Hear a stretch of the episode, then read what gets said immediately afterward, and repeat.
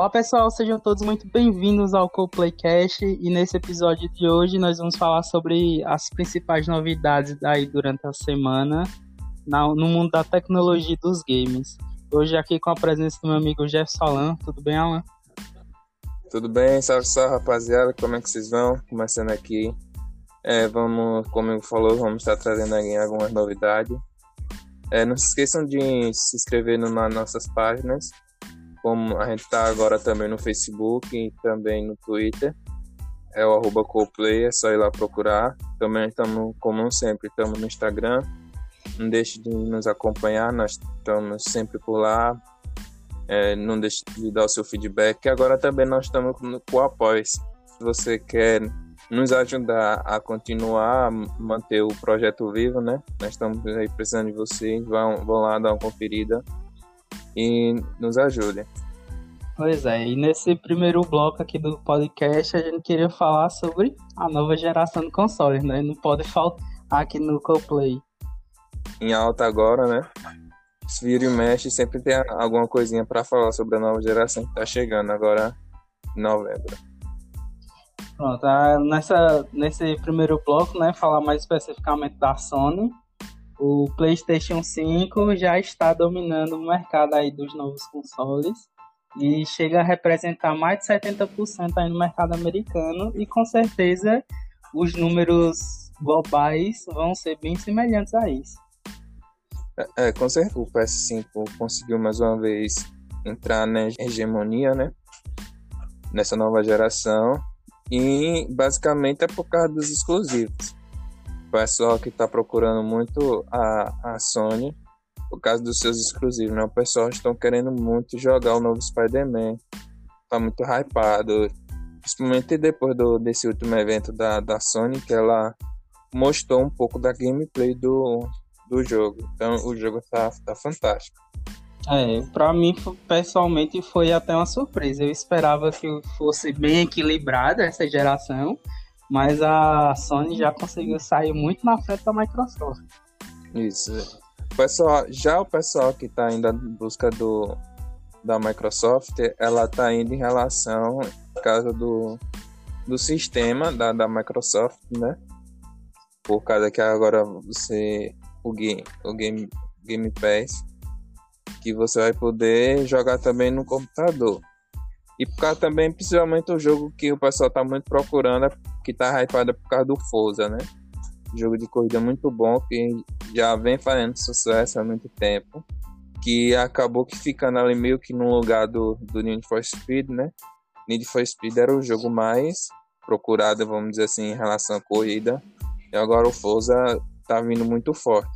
Então, o que tá fazendo o pessoal escolher a Microsoft tá sendo por causa disso. E tá essa disputa aí grande e o pessoal tá escolhendo mais o PS5. É, como mais uma vez a Sony prova que exclusivo vende console sim. Não só a é, Sony, exatamente. a Nintendo também é especialista nisso, hein?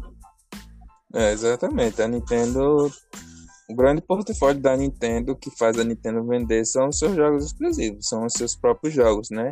As empresas que têm parceria com ela. Aí a gente tem sempre aquela discussão que a gente fala que a Microsoft precisa investir pesado. É, quer dizer, ela está fazendo isso, né? Na realidade, em exclusivos. Ela comprou a, Bethesda, a Bethesda né? Isso. Por mais para frente, pode ser que isso mude, sabe? é, fique mais equilibrado por conta disso, do, do investimento que a Microsoft está fazendo em exclusivo.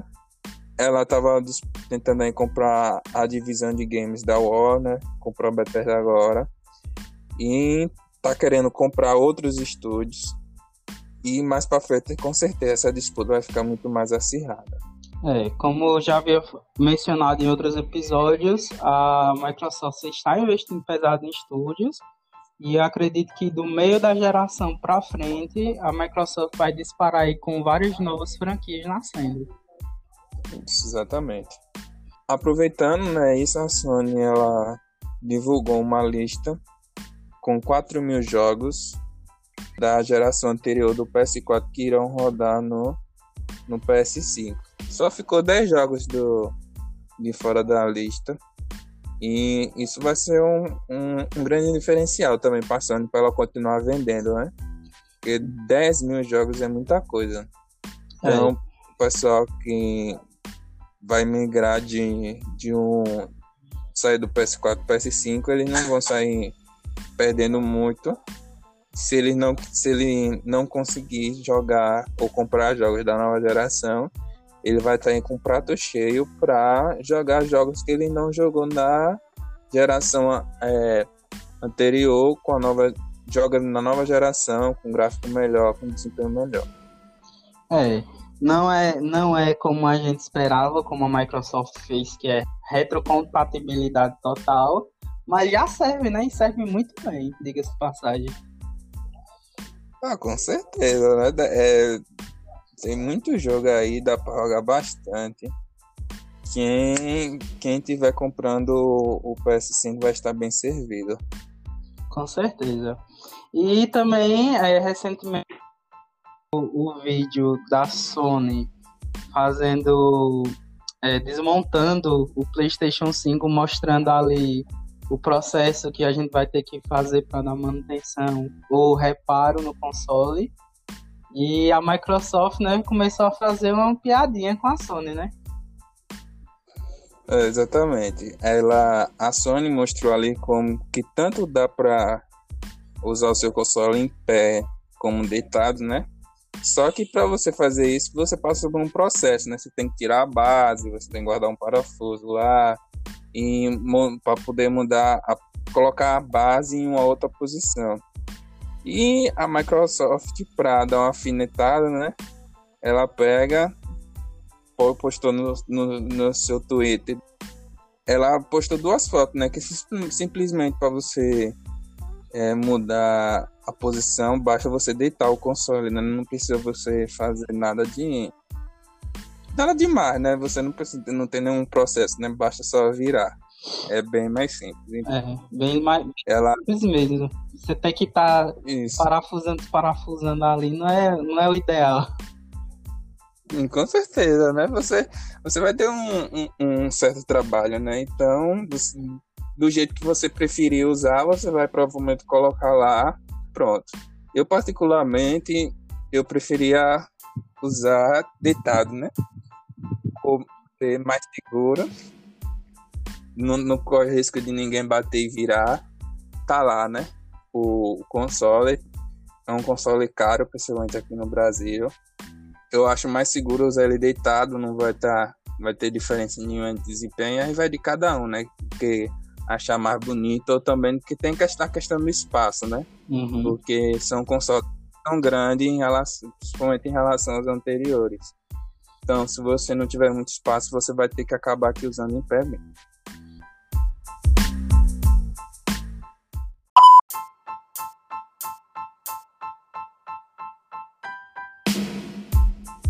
E nesse segundo bloco a gente vai falar um pouco sobre as novidades aí da AMD, que está trazendo sua nova linha de processadores, a AMD, os Ryzen 5000, e também eles deram um pequeno spoiler aí do que vai ser sua nova geração de placas de vídeo, as Big Navy. É, exatamente. Ela está prometendo aí superar sua grande rival, né, a Intel, e ela mostrou alguns, algumas informações é, mostrando que o desempenho dela está sendo melhor do que a, os processadores da Intel. Só que uma coisa que a gente tem que levar uma, em consideração é que ainda dá para sair a, a nova geração da Intel, né? Então a gente tem que aguardar para ver é. como é que como é que as coisas vão acontecer e o, os testes, né? Isso. É, a AMD, né, investiu numa nova numa, na arquitetura Zen 3 ela mudou um pouco a, a forma como construía né, seus processadores. Antes, em uma estrutura, ela tinha, por exemplo, quatro núcleos compartilhando a, o cache do processador.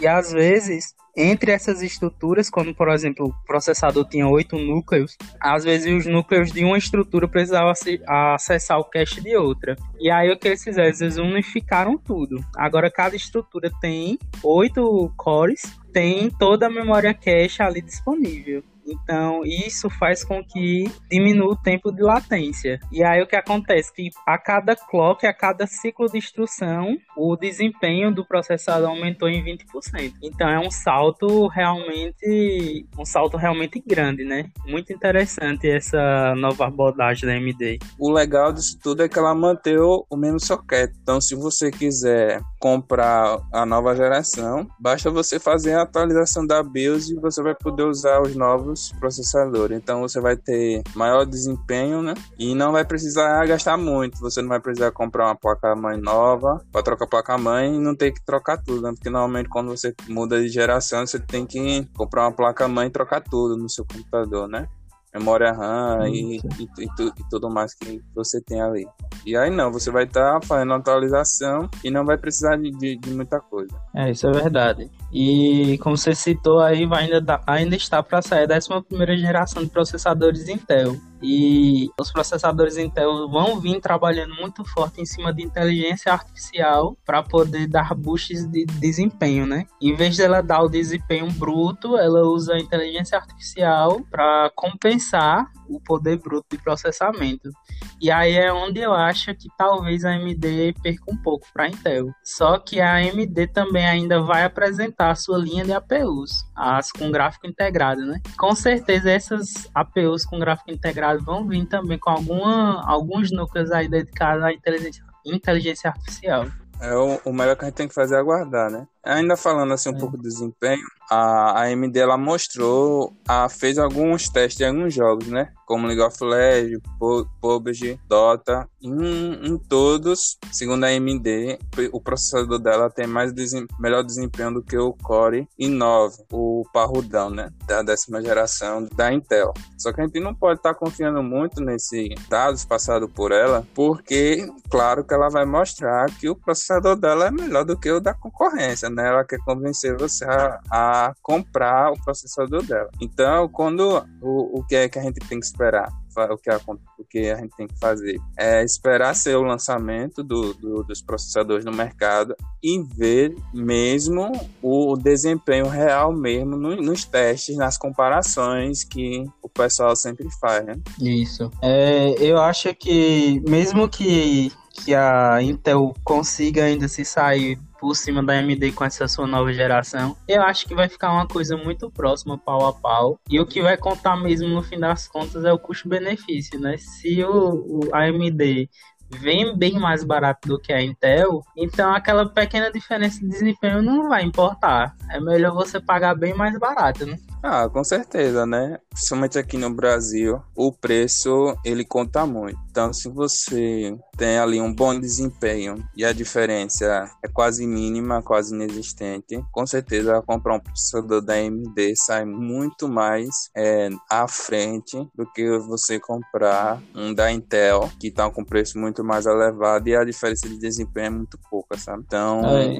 o, o, o preço-benefício é, vale muito mais a pena. E esse é. dinheiro pode usar em outra coisa, né? Caso você queira investir aí no, no computador que você está montando. É, no caso, não, não vale a pena, por exemplo, você ter 10% de desempenho a mais, mas para esses 10% você tem que pagar 30% mais caro. Não, não faz sentido isso. Isso. Você tá. Vai ficar ruim para você, né? Você não, não vai ter um, um ganho a, a favor aí para você, né? Você é melhor você ficar com, com o processador AMD mesmo, porque você vai estar tá economizando e tendo um, um, um, desempenho suficiente aí para você estar tá jogando todos os jogos da atualidade. Exatamente. E aí também a AMD já avisou aí que vai ter sua conferência a respeito das placas de vídeo, mas já mostrou um pouquinho do que a sua nova placa de vídeo vai fazer, né? Que é as RTX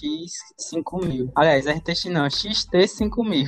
E mostrou é. aí Borderlands rodando a, em 4K no máximo, a mais 60 quadros, com ray tracing, ou seja, é uma placa que está vindo aí com a arquitetura nova, a RDNA 2, que é inclusive a mesma arquitetura que vem nos consoles, no PS5 e no Xbox Series X. E dá para ver que realmente a AMD vai chegar muito perto da, do que a Nvidia está entregando com as 3, RTX 3000. Isso mostra que ela não está para trás, né? ela está bem no mercado, vai estar tá disputando bem, entrando aí no mercado do, de disputa com a GeForce. E isso é bom, né? Isso é bom para o consumidor, porque você vai ter aí um, com essa disputa você tem um, uma disputa de, de, de, preço também, né? Fica mais atrativa. Então você vai pode ter uma tecnologia ainda melhor do que já existe e um preço mais acessível do que as RTX. Exatamente. Eu acho que a grande, a grande questão dessa nova geração, tanto de console quanto de peças de hardware, vai ser o custo-benefício. O que oferece mais pelo preço mais baixo. Isso, exatamente. Principalmente aqui falando de, falando de Brasil, né? A gente está passando por um, uma situação muito, muito complicada no, né, no mercado e o, a moeda brasileira está muito desvalorizada e a gente está tendo muita dificuldade para adquirir as coisas, porque um salário mínimo você não tem condições de, de comprar esses aparelhos. Você tem que ganhar muito mais do que um salário mínimo para poder conseguir. É tanto que a gente até falou uma vez que eu não lembro qual foi o banco agora, que alguns bancos eles estão criando é, financiamentos para você comprar computador, console ou qualquer tipo de, de, de, acessório em relação à tecnologia gamer, porque o pessoal não tem condições de comprar e os bancos vão estar aproveitando a situação para lucrar com isso, né? Fazendo financiamento de, de console, por exemplo. Se você não tem dinheiro para pagar um console agora ou passar no cartão, você pode fazer um financiamento. É, a, própria, é a própria Microsoft também fez um, uma coisa, um, um tipo de financiamento, né? Que você vai pagando parcelado por mês é, o console junto com o Xbox Pass, né? Isso. Ah, isso, é, isso é muito bom, né? Porque você vai. Ela tá querendo, mostrando que ela quer, é, como posso dizer, ela está facilitando, né? Você adquirir o, o console dela. Isso é um ponto muito positivo para a empresa.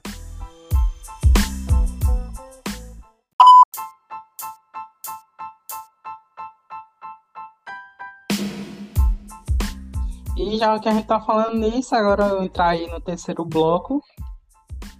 Ia tentar reduzir aí mais uma vez a, o imposto sobre os games. Isso, ele já tinha é, anteriormente realizado essa redução, né, de, de, ele fez a redução de 50 para 40% e a proposta dele agora é reduzir para 30%, né?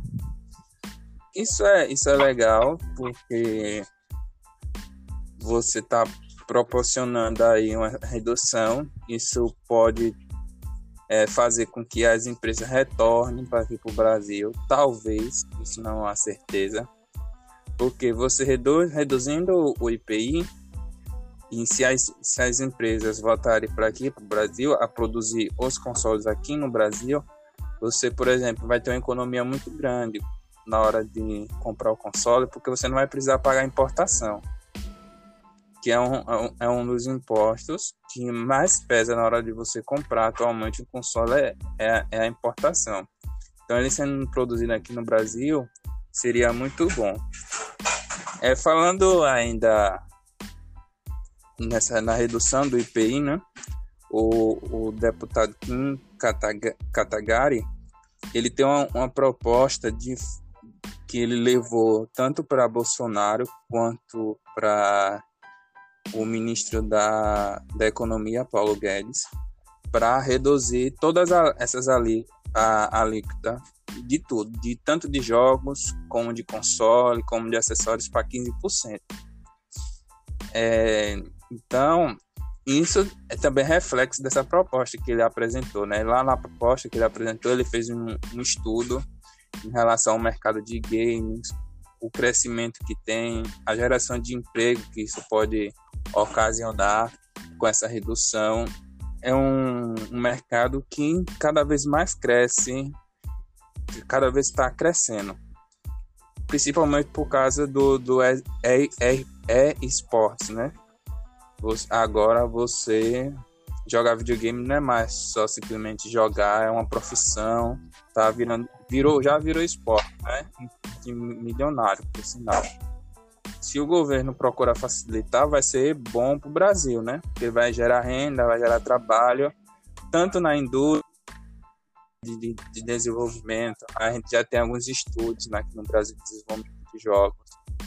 Fazendo com a redução desses tributos na área seria muito bom, né? Porque ia trazer as empresas para cá e possibilitar esse crescimento do mercado aqui no Brasil. Poderia até gerar emprego, gerar renda, seria um, um ótimo para o Brasil.